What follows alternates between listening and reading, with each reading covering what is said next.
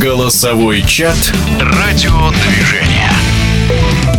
Мужская сборная России по пляжному футболу в четвертый раз выиграла межконтинентальный кубок в Дубае. Бразильцы в этом турнире побеждали трижды. И главный тренер российской команды Михаил Лихачев признан тренером года по версии Всемирной организации пляжного футбола. Интересно, что в двух предыдущих турнирах выигрывала сборная Ирана, и в этот раз Иран добрался до финала, где 2-3 уступил российским футболистам. И в этом голосовом чате мы решили более общо, что ли, поговорить о пляжном футболе футболе и у ведущего, известного спортивного обозревателя, журналиста Александра Владыкина. Было много вопросов, но прежде наш гость, в прошлом капитан сборной, а ныне входящий в тренерский штаб российской команды Илья Леонов, вот на что обратил внимание.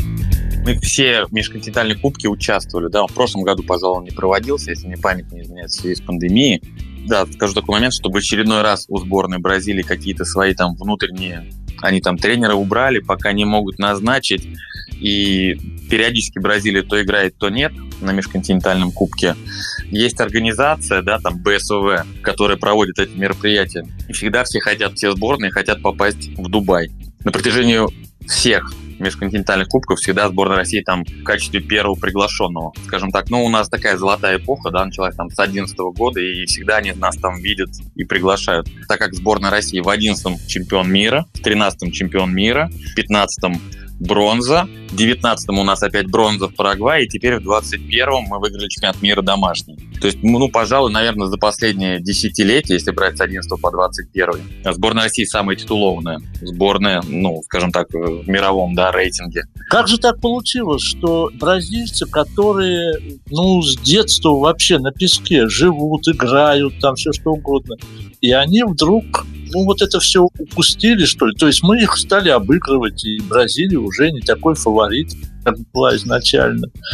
Где, в чем мы их опередили? В физической готовности, в уме, я не знаю на что еще назвать. Или в том, что мы их стали заманивать к себе в чемпионаты и переучивать? Пожалуй, это, наверное, все в совокупности. Скажем так, да, когда мы смотрели по телевизору, это начиная, пожалуй, там 2005-2006 год, да. Э, когда стали транслировать чемпионаты мира, да, для нас это был диконь, мы просто не понимали, как люди это могут. Но могу сказать так, что там с 2005 года, когда образовалась официально сборная России под эгидой РФС, а у нас стали проводиться планомерные сборы, отсев футболистов. И уже с этого самого момента было понятно, что сборная России будет строиться на хорошей физической подготовке, на коллективе. И как только мы начали играть, там в 2006-2007 году вышли на международный уровень, мы с первых матчей стали обыгрывать периодически грандов. Они не понимали, что происходит. Они привыкли, что это там, ну, борьбы немного, да, там ребята выходят чуть послабее физически. И вот так год за годом, да, все это пришло, что в 2011 году у нас образовалась такая сильная команда, которая смогла обыграть бразильцев. Чемпионат мира был в Италии, в Равенне. И только лишь благодаря этому поняли, что этот вид спорта имеет право на существование. Это красиво, это зрелищно, это много голов. Мы можем здесь добиться хорошего результата. Только лишь благодаря этому, что у нас это стало все, знаете, как централизовано. У нас стал хороший чемпионат. К нам приехали хорошие бразильцы, лидеры сборной команды Бразилии стали привлекать. Они тренировались, мы тренировались рядом с ними, что-то перенимали у других команд. Ну, вот благодаря этому стали обыгрывать. Да, за счет головы, за счет физики, за счет тактики. Ну вот за счет техники я не могу сказать, мы не самая техничная команда во всем мире.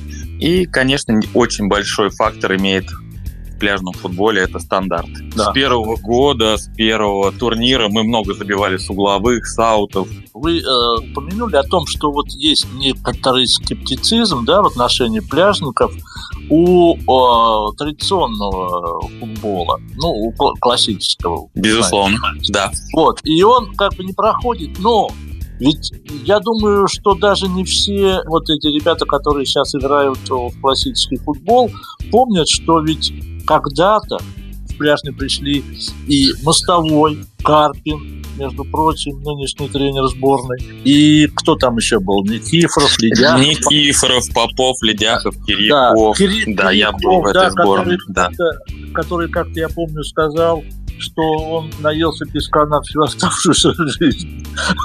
Вот. И вот в этой связи я что хотел бы у вас спросить. Вот тогда это может быть, при зарождении им было, может быть, интересно, может быть, продление жизни в футболе. А потом как-то все-таки, и сейчас эта тенденция, стали приходить игроки не из большого футбола, а специализирующиеся уже непосредственно на, э, на пляжном футболе. Или, может быть, я просто тенденцию не совсем улавливаю здесь и какие-то имена не знаю. Наверное, немножко не так. Это, ну, я, да, повторю, да, конечно, я был в этой сборной. Это Мальорка, 2005 год, первый турнир сборной России, и там волею там случая, да, там я показался на тренировках, там это было пять тренировок до этого турнира, и меня бразилец у нас был тренер, там Густаво, сказал, да, вот он, у него есть потенциал, берем. Но, тем не менее, тогда Николай Николаевич Писарев, который был во главе сборной, он привлек для пиара, для атмосферы вот этих вот футболистов, которые только-только закончили на большом уровне играть. Им там по 35, по 37 лет. И они приехали, да, они думали, что это вот подурачиться там на песке там футбол поиграть. Но мы попали в группу там Бельгия, Швейцария, Польша. Мы еле-еле там Бельгию обыграли проиграли два матча успешно. Да, я выходил на поле, да, и с Валерием Георгиевичем там Карпином, и там и с Сашей Мостовой, который потом за нас еще какие-то этапы Евролиги через год, через два поиграл. Он успешно за нас выступал там и забил там достаточное количество голов в Европе. И они поняли, что это очень-очень сложно. Это мы играли в Лиге Б. Мы не играли против Испании, Португалии, Франции и Италии, которая была топ-группа Лига А они поняли, что здесь, конечно, без должной подготовки нам делать нечего. Но, тем не менее, толчок определенно задали, все заговорили об этом, все увидели, что поучаствовали. Вот сейчас, конечно, привлекаются футболисты, игроки пляжного футбола, но все равно это в основном все выходцы из большого футбола. Может быть, кто-то там сугубо мини-футбольный, но у всех сейчас все равно у них есть школа большого футбола. То есть, как говорят болельщики, лыжников у вас нет. А, лыжник у нас есть. Не, у нас даже есть лыжник. У нас, скажем так, а, у Антона Шкарина, нашего капитана и заслуженного мастера спорта, Антона Шкарина, капитана сборной России, у него, он сам родом из Магадана, он занимался у Елены Виальби, да, они там вместе, ну, как бы вот это такая преемственность. Он был, да, он хорошо бегал, у него хорошая выносливость. Приехал в Москву поступать в институт, пошел в футбол, и вот теперь он... То есть, ну, вот такое тоже бывает, да. Как я закончил, да, прошу прощения за нескромность, да, Антон Скарин у нас теперь основной капитан сборной России. А, я, знаете, что хотел вас спросить еще. Я, так, я немножко так а, разбавляю спортивную составляющую другими. Э, всегда, всегда готов, да. По-моему, это был тот же вот одиннадцатый год, когда сборная здорово выступила. И была пресс-конференция на РИА Новости. И там за всех отвечал Бухлиц. Так, так, это уже, это уже веселее, давайте. Да, да. Ну, там все спрашивали серьезным видом, а я в какой-то момент, я говорю, знаете, у меня другой вопрос, вот не про вообще, не про голы, мячи, я, поскольку пишу об этом 50 лет, а об этих мячах, голах, уже устал.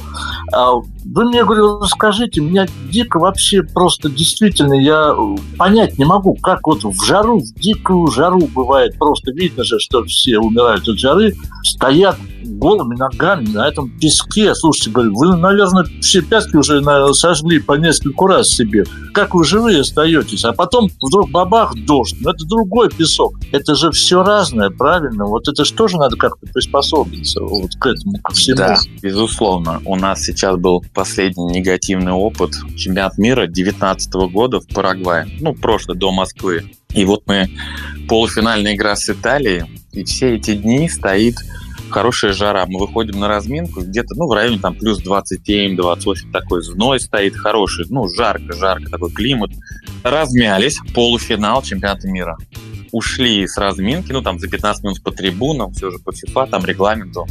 Выходим на поле на построение и просто черные тучи, погода меняется с плюс 30 до плюс 10, ледяной дождь, и просто всех начинает колотить просто от холода. Поле залило, у нас начинается песок, как сугробы быть. Ну, да. Просто мяч не катится, и все. Мы вот эту игру когда, казалось бы, все в наших руках, мы явно там номинально как фавориты, мы там в один мяч проиграли сборной Италии, там дополнительное время. Это был вот последний случай, просто все говорят потом, да надо было отменять.